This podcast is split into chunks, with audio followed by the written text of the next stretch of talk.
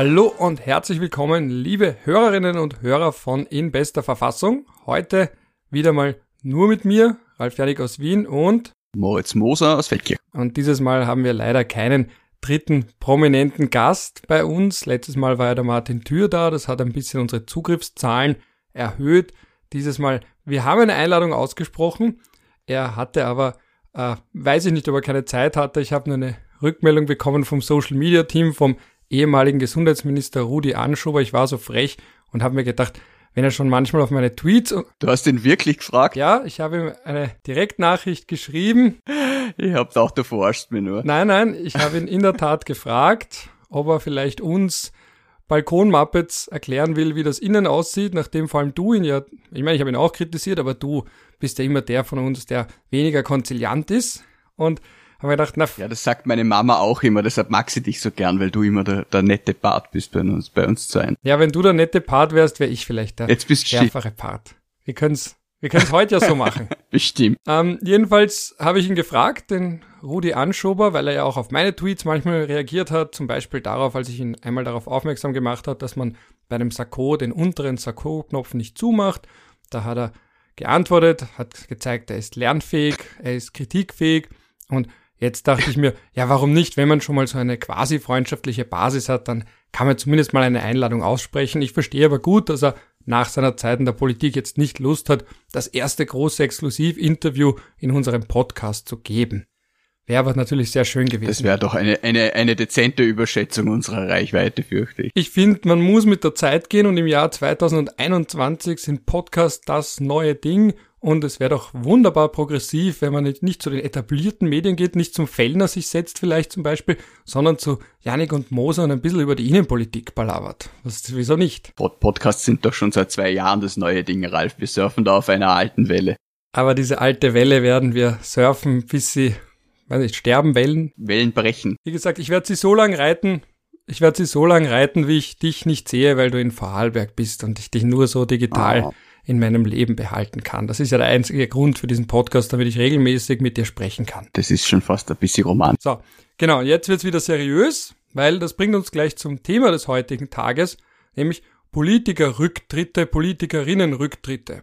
Rudi Anschober hat ja in einer doch recht emotionalen Rede gesagt, dass er eben nicht so fit ist, wie er sein müsste, also aus gesundheitlichen Gründen seinen Rücktritt erklärt, der letzte Politiker, also Regierungspolitiker, der auch aus gesundheitlichen Gründen zurückgetreten ist, dürfte Josef Bröll gewesen sein, also auch bekannt als Proll, Bröll Junior. Und das heißt, wir sind da jetzt gleich beim Thema. Proll, Bröll Junior. Bröll Junior, das war kein Freudscher, bitte wohlgemerkt. Ähm, und da, ich habe, glaube ich, kurz einfach reflexartig an Nina Proll gedacht.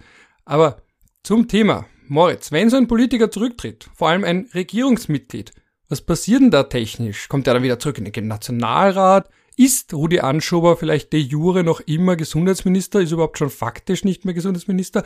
Wie lang ist er dann eigentlich? Weil man ist ja nicht eins zu eins nach der Rede auf einmal weg, da muss ja faktisch auch was passieren. Was passiert denn da eigentlich? Ich habe nämlich zuerst auch gedacht, er tritt zurück und dann äh, übernimmt der Kogler, bis man einen neuen hat, aber man hat es dann doch so gemacht, dass er äh, formal weit im Amt bleibt, aber sich vertreten lässt. Das ist möglich. Da gibt's in Artikel 73 BVG eine Bestimmung, äh, da heißt wenn ich kurz zitieren darf, im Falle der zeitweiligen Verhinderung eines Bundesministers beauftragt dieser im Einvernehmen mit einem anderen Bundesminister diesen einen ihm beigegebenen Staatssekretär oder einen leitenden Beamten des betreffenden Bundesministeriums mit seiner Vertretung. Das heißt, ähm, das war, glaube ich, nicht immer so. In der Ersten Republik hat das, glaube ich, jeweils der Bundespräsident gemacht und dann irgendwann ist es ihnen dann im Laufe der Zweiten Republik, glaube ich, zu viel geworden und man hat es dann äh, auf diese einfachere Variante zurückgeschraubt, dass da quasi zwei Bundesminister das miteinander ausmachen. Du, ich fahr auf Urlaub, vertrittst mir, ja, passt und dann ist die Vertretung perfekt. Ähm, das wird dann jeweils, glaube ich, auch im Einzelfall dem Nationalrat und natürlich auch dem Bundespräsidenten mitgeteilt. Und äh, der Bundesminister ist dann zwar noch Bundesminister, aber seine Aufgaben werden von einem anderen Bundesminister oder gegebenenfalls von einem Staatssekretär oder was eigentlich nie vorkommt, von einem leitenden Beamten wahrgenommen, der dann genauso so dem Nationalrat verantwortlich ist äh, wie der eigentliche Bundesminister. Ähm, und dann, wenn der eigentliche das Amt wieder übernehmen will, dann ist das quasi, reicht da eine Willensäußerung von Seiten desjenigen, der vertreten wird, sagt, ich bin wieder da und dann übernimmt er das wieder. Das haben ja auch viele gemeint, sollte man den Gesundheitsminister nicht vielleicht in Zukunft oder zumindest während der Pandemie aufteilen, dass man einen reinen Gesundheitsminister hat und daneben einen reinen Sozialminister. Wie siehst du das? Ja, das hätte man machen können vor einem Jahr, aber das war nicht unbedingt gerade die Zeit, in der man sich viel überlegt hat, offensichtlich. Also man hätte da jetzt zum Beispiel auch nach dem Rücktritt äh, der Staatssekretärin Lunacek äh, dieses Kulturstaatssekretariat auflösen können, weil ich meine, der Herr Vizekanzler hat jetzt kein ministerielles Portfolio, das ihn überfordert. Ähm, dieses Staatssekretariat, ja, das hätte er schon noch mitmachen können und gleichzeitig hätten die Grünen dieses Staatssekretariat ins Gesundheitsministerium äh, hieven können, um entweder äh, soziales Pflege- und Konsumentenschutz durch einen Staatssekretär machen zu lassen oder eben Gesundheit, weil das Thema doch recht fordernd ist in einer Pandemie, wie du richtig sagst. Das hat man, entweder ist man nicht auf die Idee gekommen oder man hat es halt nicht gemacht. Man hätte auch einen zusätzlichen Staatssekretär nehmen können, aber das ist dann immer halt immer bei der politischen Arithmetik so, dass dann die andere Partei ja wieder einen Anspruch hat. Also es gibt ja einen roten und einen grünen Staatssekretär und da müsste man halt gerade wieder äh, einen roten und einen schwarzen. Da müsste halt einen zweiten schwarzen hingeben und dann ja, äh, damit die Grünen einen zweiten Grünen kriegen. Und dann würde man wieder, würden die Medien wieder schreien, um Gottes Willen, wo ist da die Verwaltungseinsparung in Zeiten der Krise? Also das hätte man wahrscheinlich eher nicht gemacht. Aber man hat auch die Möglichkeit nicht genutzt, dieses Staatssekretariat zu verschieben. Ja, man hätte auch ein zusätzliches Ministerium machen können. Oder die, die Sozialagenten woanders hin. Nur gerade bei den grünen Ministern, die halt da sind, wäre das ein bisschen schwierig gewesen. Ich wüsste jetzt nicht, wem, wo man in den grünen Ministerien sinnvollerweise noch soziales Pflege- und Konsumentenschutz hingeben hätte können, im Justiz. Ich meine, so wirklich zusammenpasst das jetzt nicht.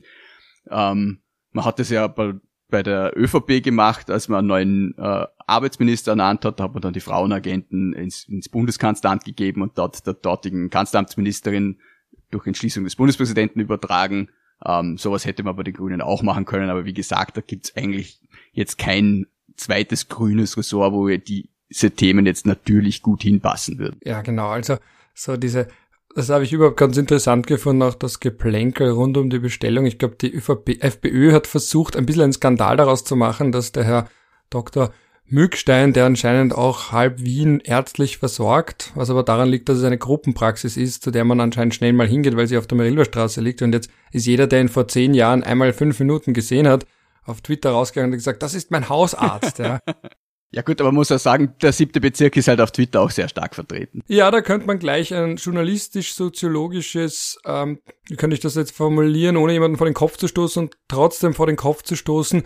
Es ist zumindest aus soziologischer Sicht vielleicht auch nicht ganz unproblematisch, dass eine erhöhte Konzentration von Wiener Journalisten anscheinend in den Wiener Bezirken 6, 7 und mit Abstrichen 5 und 8 leben, lebt oder zu leben scheint. Ralf, du willst doch jetzt nicht sagen, dass äh, der Journalismus in Österreich in weiten Teilen ein sozial elitärer linker Circle Jerk ist. Oh Gott, jetzt klinge ich wieder Fleischhacker. Na. ja, es steckt ein wenig Michael Fleischhacker in allen von uns. Ähm, nein, das will ich nicht einmal sagen, weil ich mich auch verwehre gegen diesen Mythos von den linken Journalisten, weil ich mir ehrlich gesagt nicht so sicher bin, wie links Journalisten wirklich sind. Und selbst wenn die Journalisten alle so böse links sind, dann sind die Chefredakteure und Chefredakteurinnen jedenfalls nicht so böse links. Und ein bisschen habe ich auch das Gefühl, dass ähm, die konservative Seite versucht, diese linke Meinungshoheit, vor allem auf Twitter, extra groß zu reden, weil sonst wäre es ja Fahrt gegen so einen schwachen Gegner und der Gegner ist ja eigentlich sehr schwach. Aber niemand möchte sagen, wenn man ein Fußballspiel gewinnt. Es kommt immer aufs Medium drauf an. Also ich würde sagen, Twitter ist natürlich ein linkes Medium, Facebook ist eher ein rechtes Medium. Beim Journalismus gibt es genug Untersuchungen, die zeigen, dass die Journalisten stärker links sind als der Bevölkerungsdurchschnitt. Das hat halt auch mit verschiedenen soziologischen Hintergründen zu tun. Ja, it is. Was soll man machen? Ja, aber die Zahlen, die kenne ich wiederum eher aus Deutschland. Also wie links jetzt die Journalisten bei Krone, Österreich, Kurier sind, kann ich nicht beurteilen. Ich glaube aber, die würden sich selbst mit dieser Fremdbeschreibung eher weniger anfreunden. Oder beim Express beispielsweise oder zur Sache.at, um auch die neueren Medien zu erwähnen. Ich glaube, es ist schon so, wie du gesagt hast, man unterschätzt dann auch äh, ähm, also wie du sagst, machen wir es der Chefredakteur dann halt nicht so links und die Mitarbeiter schon, aber man unterschätzt auch, dass es jetzt bei Medien wie bei der Krone und so weiter jetzt nicht nur Türkis und FPÖ-Wähler gibt, sondern durchaus äh, Leute mit einem anderen ideologischen Hintergrund, die diesen aber halt nicht in ihrer Arbeit zum Ausdruck bringen. Und das muss man ja auch nicht. Ich finde jetzt nicht, dass man ein schlechter Journalist ist, wenn man seine äh, Ideologie nicht jeden Tag äh, durch seine Arbeit nach draußen pfeift. Ich habe so eine, eine gewisse Grundaversion gegen die Leute, die äh, sogar mit Haltung aufs Klo gehen. Ich habe eine Grundaversion wiederum gegen Menschen, die so tun, als wären sie objektiv moralisch erhöhte Instanzen und so tun, als hätten sie keinen Bias und keine politische Einstellung und sie sind 100% objektiv und beleuchten alle Seiten und sogar wenn eine Seite einen kompletten Blödsinn schreibt. Aber wir wollten ja, eigentlich über was anderes reden. Man kann, na, lass mir das noch kurz aussehen. Man kann natürlich auch einen Bias haben und mit dem äh, äh, normal umgehen, ohne äh, diesen Bias äh, äh zur, zur Weltanschauung zu verklären. Gut, ich gebe dir das Schlusswort, bevor, weil eigentlich wollten wir reden über Politikerrücktritte, ja. Und die sind ja in Österreich eher selten. Das heißt, wir haben jetzt auch erlebt einige Forderungen schon, wiederholte Forderungen und was ich da ein sehr interessantes sagen wir mal, Argument fand, war vom Verfassungsrichter Brandstätter, der gesagt hat, wenn er jetzt zurücktreten würde, wäre das ja ein Schuldeingeständnis. Das ist eine interessante Argumentationslinie. Ist jetzt beispielsweise eben bei Herrn Anschober stellt sich die Frage nicht als Schuldeingeständnis, sondern er hat selbst gesagt, er ist nicht mehr in der körperlichen Verfassung, um diesen Job so zu machen, wie er gemacht werden müsste. Aber wenn jetzt ein anderer Minister oder eben ein Verfassungsrichter, der gerade noch Minister war, sagt, ja, also wenn ich jetzt zurücktrete, dann sage ich damit ja eigentlich, okay, irgendwas wird schon dran sein an den Ermittlungen, an den Anschuldigungen. Genauso beim Herrn Finanzminister Blümel beispielsweise, dass man auch sagt, dass er auch argumentieren könnte. Und das Argument ist ja nicht komplett abstrus, dass man sagt, ich bin so frei von jeglicher Schuld, dass ich sicher nicht, nur weil irgendwo Ermittlungen aufgenommen werden, jetzt irgendwie meinen Rücktritt erklären werde, weil dann übergebe ich ja die politische Macht an die Ermittlungsbehörden, weil die können ja dann jedes Mal, wenn sie ein Verfahren beginnen, Ermittlungen aufnehmen, mich als Beschuldigten führen, können dann darüber bestimmen, wer in der Politik bleiben darf und wer nicht. Ja, das ist schon eine interessante These, aber ich, ich würde jetzt zumindest den letzten Aspekt ja nicht unterstützen, weil so zum Sagen, ja, dann, dann kommen die Staatsanwälte, die mögen einen Minister nicht, weil ihnen die Nase nicht zu Gesicht steht und dann klagen sie ihn aus Spaß an, damit er dann zurücktreten muss, weil das ja dann quasi ein Automatismus wird. Also ich glaube, die Gefahr besteht in Österreich bei weitem nicht, dass, dass es einen Rücktrittsautomatismus gibt. Äh, was ich schon sehe, die ist, besteht dass es nicht, aber wenn ich dich unterbrechen darf, Schuldeingeständnis also ist. Der Wolfgang Rosam, ja eine, also jemand, der PR-Geschäft versteht, zumindest für österreichische Verhältnisse wie kein zweiter, der hat ja damals auch wirklich gesprochen bei den Ermittlungen gegen Blümel von einem Putsch. Und anscheinend hat ja auch der Herr Pilnacek, seiner, seiner, seines Zeichens einflussreicher Beamter im Justizministerium, auch ähnliche Rhetorik verwendet anlässlich der Ermittlungen gegen Blümel. Das heißt, da ist anscheinend irgendwo auch intern diese Sorge davor da, dass man eben versucht, über den Hebel der Strafverfolgung, der Korruptionsermittlung vielleicht Politiker zu diskreditieren und das führt dann anscheinend zu dieser umgekehrten Haltung zu sagen, ja, jetzt erst recht, wir werden uns nicht beugen, dass wenn sich da die eine andere Macht eben einmischt und versucht, die Exekutive zu putschen. Das ist anscheinend doch gar nicht so weit, unweit verbreitet. Diese Denkart. Ich glaube, das hat weniger, das hat weniger ähm, mit den Ermittlungen der, der Strafermittlungsbehörden zu tun, als mit dem Selbstverständnis dieser Menschen. Wir haben das ja schon äh, beim letzten Nationalratswahlkampf gesehen, als es das Misstrauensvotum gegen die Bundesregierung gegeben hat und dann hat das, das Parlament äh, ähm, hat gesprochen, aber das Volk wird entscheiden, oder wie war dieser Slogan? Man hat so dieses Gefühl, dass die, die, die ÖVP äh, oder zumindest manche ihrer Proponenten äh, die Einstellung haben, dass sie ein natürliches Anrecht auf Macht besäßen. Und ähm, dass jeder, der der Meinung ist, sie, sie, sie sollten nicht in der Regierung sitzen, ein Putschist ist. Äh, nun ist es ja mal so, dass die ÖVP nicht äh, die Mehrheit im Nationalrat hält und äh, das auch seit den 1960er Jahren nicht mehr getan hat.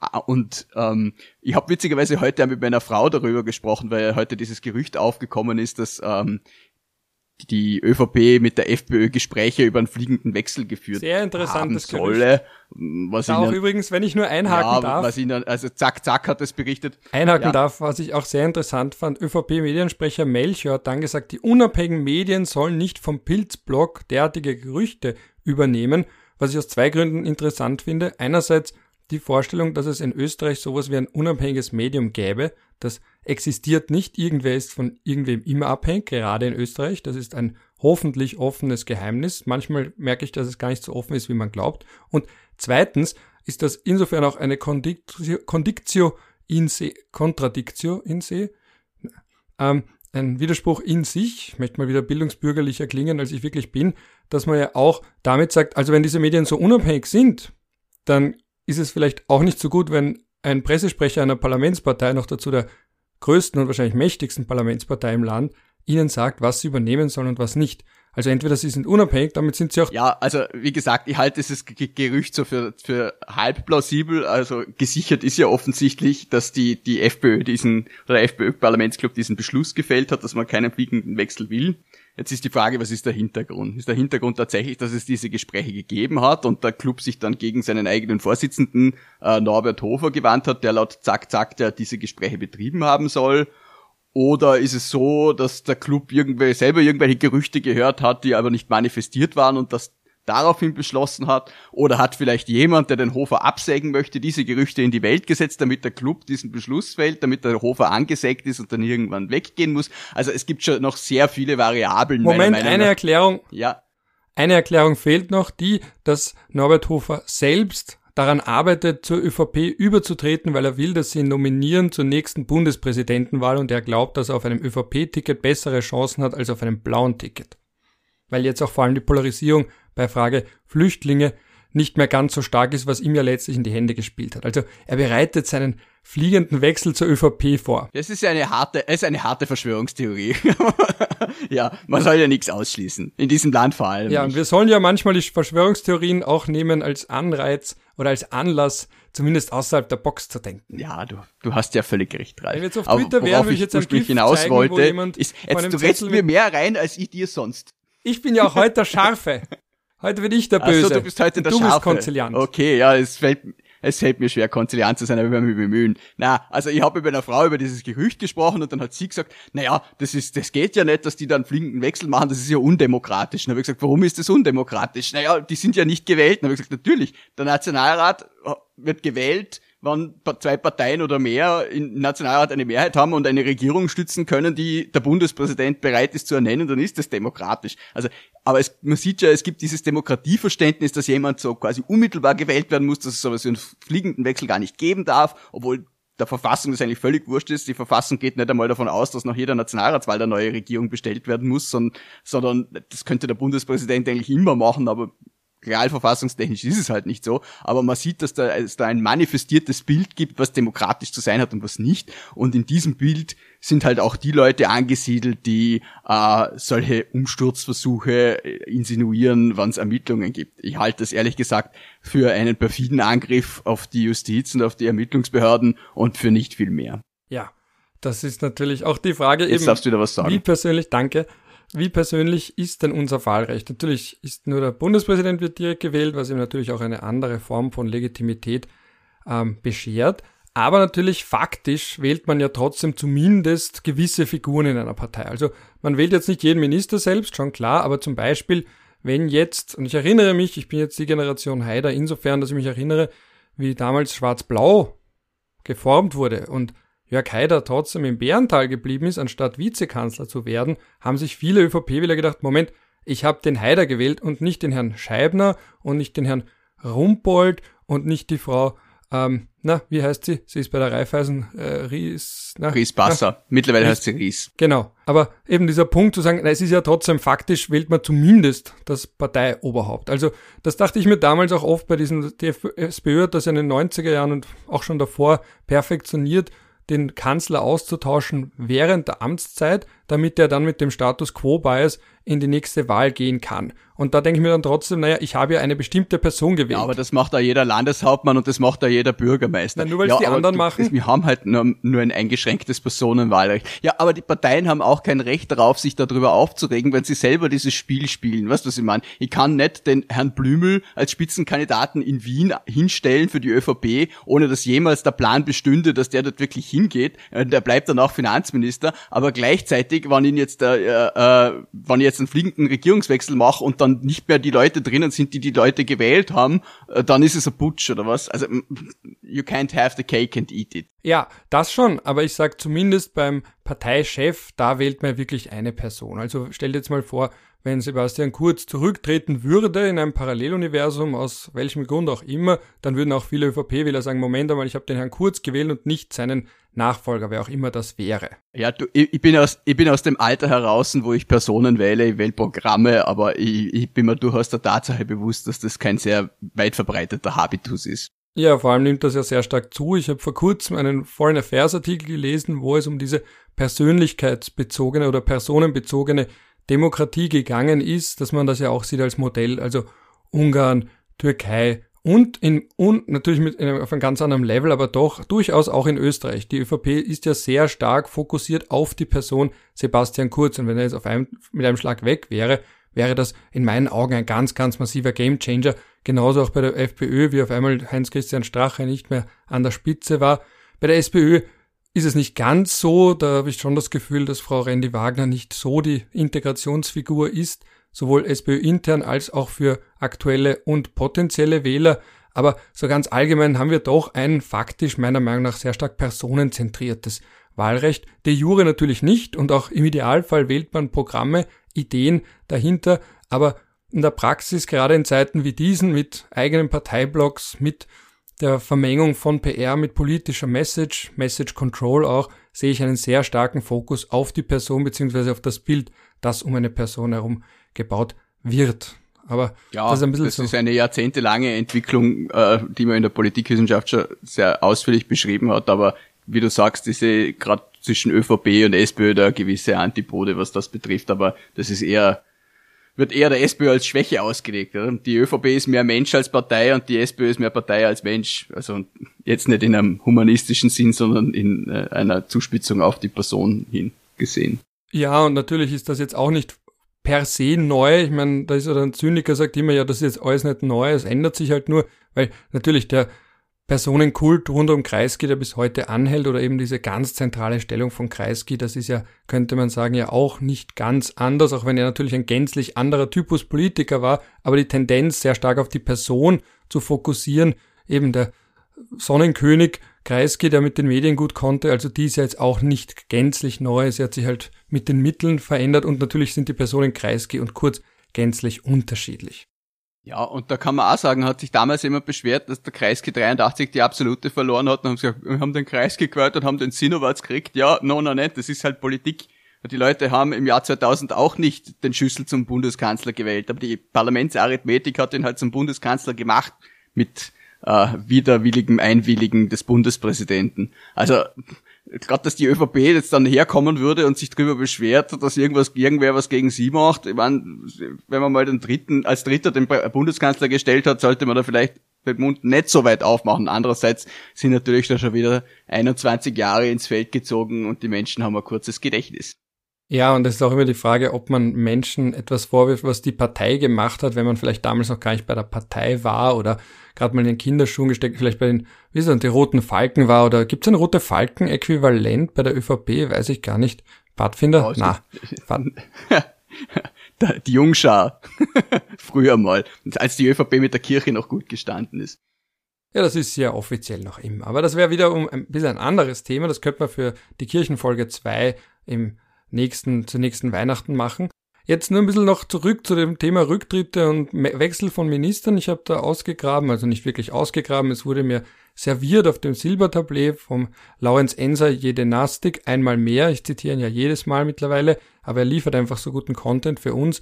Diese Anzahl der Quereinsteiger und Quereinsteigerinnen in der Bundesregierung und das ist bei Kurz 2, wo wir eben jetzt sind, bei 30 Prozent, davor waren es 44 Prozent und ich finde daran natürlich sehr interessant, überhaupt diesen Gedanken, wenn jemand in die Politik kommt, der, sagen wir mal, nicht ganz Politik fern ist, sonst würde er nicht in ein Amt kommen, aber zumindest noch nicht irgendwie ein beschriebenes Blatt und zumindest einen Blick von außen reinbringt. Also da hat man ja dann auch oft, und man hat das ja bei Herrn Kocher gesehen, man sieht es eben jetzt auch beim Herrn Dr. Hausarzt äh, Mückstein, sieht man ja, dass sehr viele so projizieren, also sagen, ah, da kommt jetzt wer von außen, da ist ein Experte, da ist jemand, der ist noch nicht durch den politisch, von dem, durch den Parteiapparat verbraucht.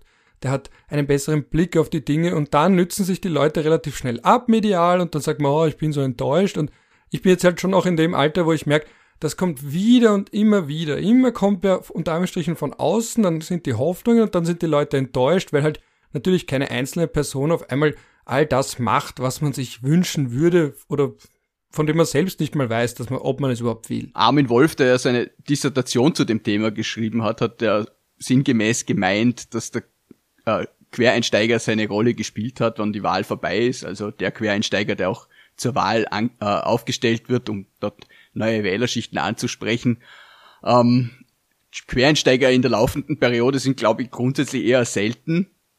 Ähm, ich glaube jetzt gerade beim, beim, Bundesminister Kocher war das halt wirklich auch eine Entscheidung äh, der ÖVP, da jetzt äh, Sachpolitik zu besetzen und äh, äh, nicht mehr so Richtung Fotoshooting zu gehen. Das habe ich eine sehr interessante Sache gefunden, weil das ja doch ein, ein, ein First war, jetzt zumindestens unter Bundeskanzler Kurz, wo man ja doch eher immer äh, gestreamlinete Persönlichkeiten bevorzugt hat, äh, deren Kabinette zentral vom Bundeskanzleramt ausgesteuert sind und jetzt dann erstmals tatsächlich jemanden hinsetzt, der ähm, äh, eine gewisse fachliche äh, Hintergrundgeschichte mitbringt. Äh, wobei jetzt das auch nicht romantisieren möchte. Ich glaube, es hat auch in der Geschichte der Zweiten Republik sehr gute Bundesminister gegeben, die jetzt zunächst keine Experten im eigenen, in dem Feld waren. Ein Bundesminister ist ja auch vor allem ein Manager, der äh, Leute zusammenbringt und äh, den politischen Willen in der Verwaltung zum Durchbruch verschaffen sollte. Das war jetzt kein gerader Satz, aber wurscht. Ähm, ja, und ich glaube ehrlich gesagt jetzt nicht, dass jeder immer eine super Expertise haben muss, um, um äh, äh, ein guter Minister zu sein. Ähm, aber ich bin schon bei dir, wenn du sagst, diese Quereinsteiger verheizen sich halt recht schnell. Das hat natürlich verschiedene Gründe.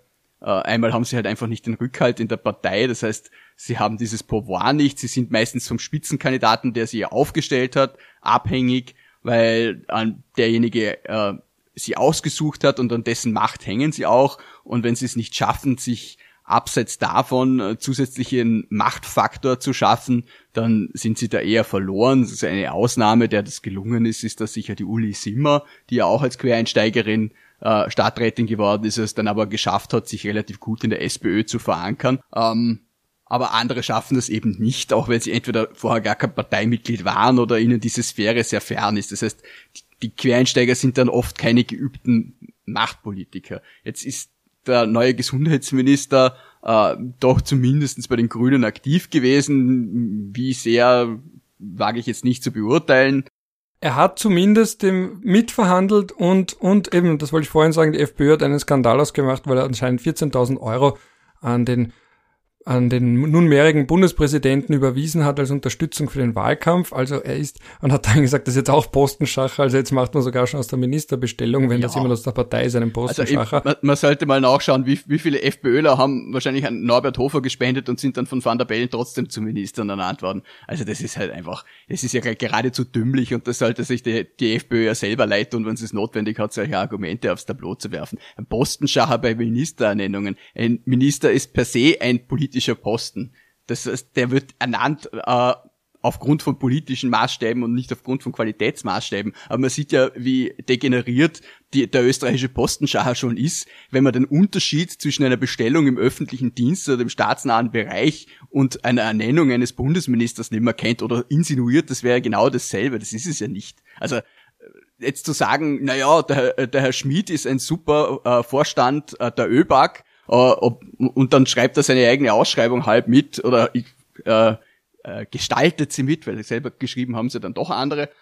Äh, oder äh, der neue Bundesminister ist ein Grüner, wie kann man nur? Ich meine, das sind zwei völlig verschiedene Paar Schuhe. Das eine ist eine Bestellung, wo eine Ausschreibung vorangeht und wo man so tut, als ob es ein Objektivierungsverfahren gibt und das andere ist eine politische Bestellung. Und das soll man auch nicht so tun, als ob das eine das eine und das andere das andere wäre. Es ist in beiden Fällen ein Blödsinn. Ja, apropos Blödsinn, gehen wir wieder zurück zum ursprünglichen Thema. Das heißt, wir haben da jetzt, ähm, um nochmal über Herrn Anschober kurz zu sprechen, wir haben einen Rücktritt.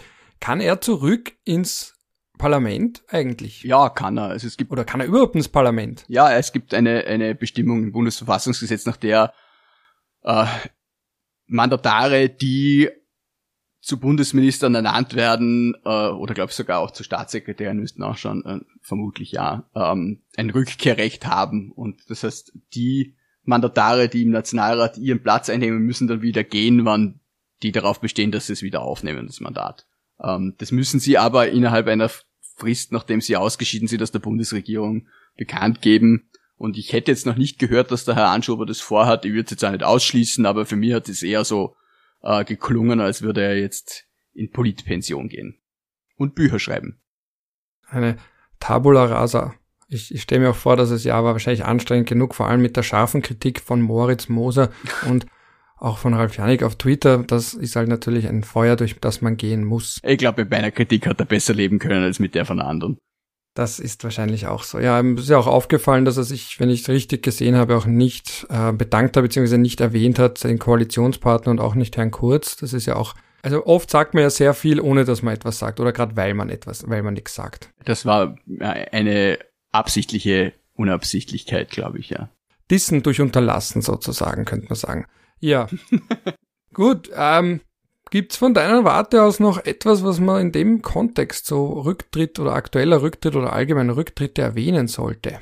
Ich meine, über unsere Rücktrittskultur könnte man auch ganz lang reden, das wird vielleicht den Rahmen sprengen, aber hast du da noch irgendwas am Herzen vielleicht, Moritz, das du teilen möchtest mit mir und unseren Hörern und Hörerinnen? Eine schöne Anekdote, meinst du? Egal was. Ich wollte eigentlich nur zum Abschluss kommen, weil ich merke, wir haben es jetzt. Gerne. Nein, lass mich nur noch kurz erwähnen, dass es natürlich, ein, wenn wir schon beim Rücktritt sind, einen Unterschied gibt zwischen Enthebung von Amt, vom Amt und Entlassung. Ähm, also Enthebung ist ja dann, wann um den Rücktritt ersucht wird. Ähm, das ist in 99,9 Prozent der Fälle so. Also es hat in der Geschichte der Republik Österreich meines Wissens nach nur eine einzige Entlassung eines Bundesministers gegeben und das war der Herr Kickel. Also Entlassung ist dann quasi gegen den Willen desjenigen, auf Vorschlag des Bundeskanzlers im jeweiligen Fall. Und Enthebung ist dann eben, wann die Bundesregierung demissioniert nach einer Wahl oder aus irgendwelchen anderen Gründen oder wenn der einzelne Minister eben abtritt. Und äh, diese Enthebung geht dann eben äh, der Nennung eines Nachfolgers voran.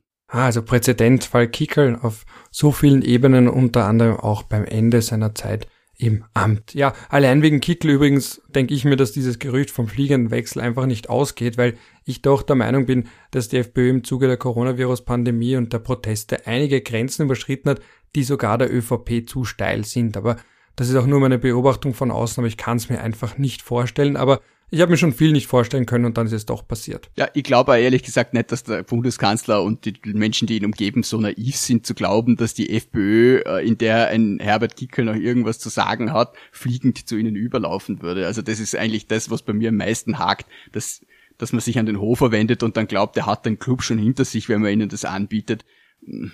Das kann ich mir irgendwie fast nicht vorstellen. Aber man soll nichts ausschließen. Man wird sehen, was da aus diesem aus diesem Gerücht im Endeffekt erwächst. Interessant ist zumindestens, dass es diesen Beschluss des Clubs gegeben hat, der ja dann auch veröffentlicht wurde. Der ist sicher nicht ohne jeden Zusammenhang gef gefasst worden. Ja, man wäre ja manchmal gerne ein Mäuschen bei den unterschiedlichen Parteien und wüsste gerne, was da intern so alles besprochen wird. Aber das sind wir nicht. Wir sind die Balkon-Muppets. Wir können darüber sprechen, was nach außen dringt, was absichtlich nach außen dringt oder manchmal auch unabsichtlich nach außen dringt. Bis auf weiteres jedenfalls werden wir aber ähm, mal keine Rücktritte erleben. Ähm, es ist interessanterweise, das möchte ich auch noch merken, äh, der Rücktritt ist ja auch et ja, wer weiß, aber der Rücktritt ist ja weniger etwas, was aufgrund von öffentlichem Druck passiert, als von parteiinternem Druck. Und da merke ich schon, dass das in Österreich ganz allgemein fehlt. Und das ist auch etwas, was, glaube ich, uns auf Jahre jetzt nachhängen wird, dass man natürlich sagt, naja, wenn die und jene, diese und jene Person aufgrund, trotz widriger Umstände, trotz äh, Verdachtsmomenten und so weiter und so fort nicht zurückgetreten ist, dann werde ich das jetzt aber auch nicht machen. Also da sind schon ein paar Präzedenzfälle geschaffen worden, die die politische Kultur über Jahre bis Jahrzehnte hinaus vielleicht nicht prägen werden, weil auch ohne die Präzedenzfälle wäre es nicht anders, aber wo man zumindest, und das ist ein bisschen der Gedanke, wo ich immer naiv denke an den Rawls, wenn du ein politisches System dir baust, dann muss es ja so funktionieren, dass egal wo du in diesem politischen System endest, also wenn du in der Position landest oder vielleicht sogar aus dem Parlament fließt, fliegst, du trotzdem dieses politische System gut findest.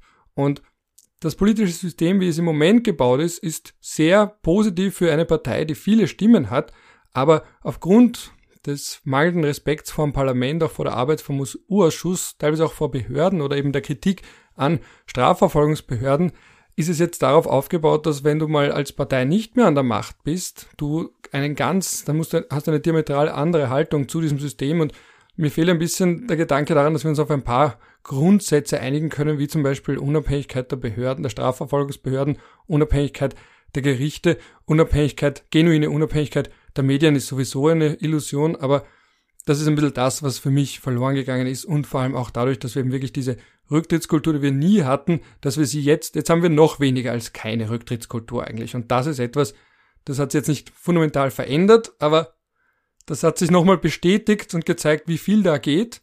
Und das macht mich zynisch bis besorgt. Das ist halt politische Kultur und die kann man nicht durch Gesetz verordnen. Das ist leider so. Und man, man kann jetzt noch tausend Änderungen an irgendwelchen Gesetzen vornehmen. Das wird sich an dem sowieso nichts ändern. Ja, muss, wie du gesagt hast, äh, der Druck muss im Endeffekt von der Partei kommen. Äh, wenn der nicht da ist, dann bleibt man im Amt. Es äh, soll ja Minister unter Kreisky gegeben haben, die von ihrem Rücktritt aus der Zeitung erfahren haben. Und ich kann mir vorstellen, ähm, dass es so ähnlich heutzutage auch abläuft. Man wird die Leute schon vorher anrufen, aber ähm, diese, diese Enthebungen durch den Bundespräsidenten auf, auf Bitten des Bundesministers sind ja, ja nicht immer ganz von Freiwilligkeit von Seiten des Bundesministers geprägt, sondern die, da sind ja schon einige Leute nach vorne getreten worden oder nach hinten, je nachdem. Aber du sagst mal nichts verschreien.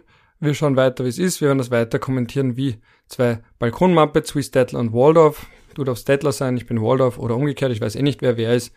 Ich wäre dann, glaube ich, am Ende für mich zumindest angelangt. Ich habe eh schon wieder geschwurbelt wie nur was. Ähm, du anscheinend auch.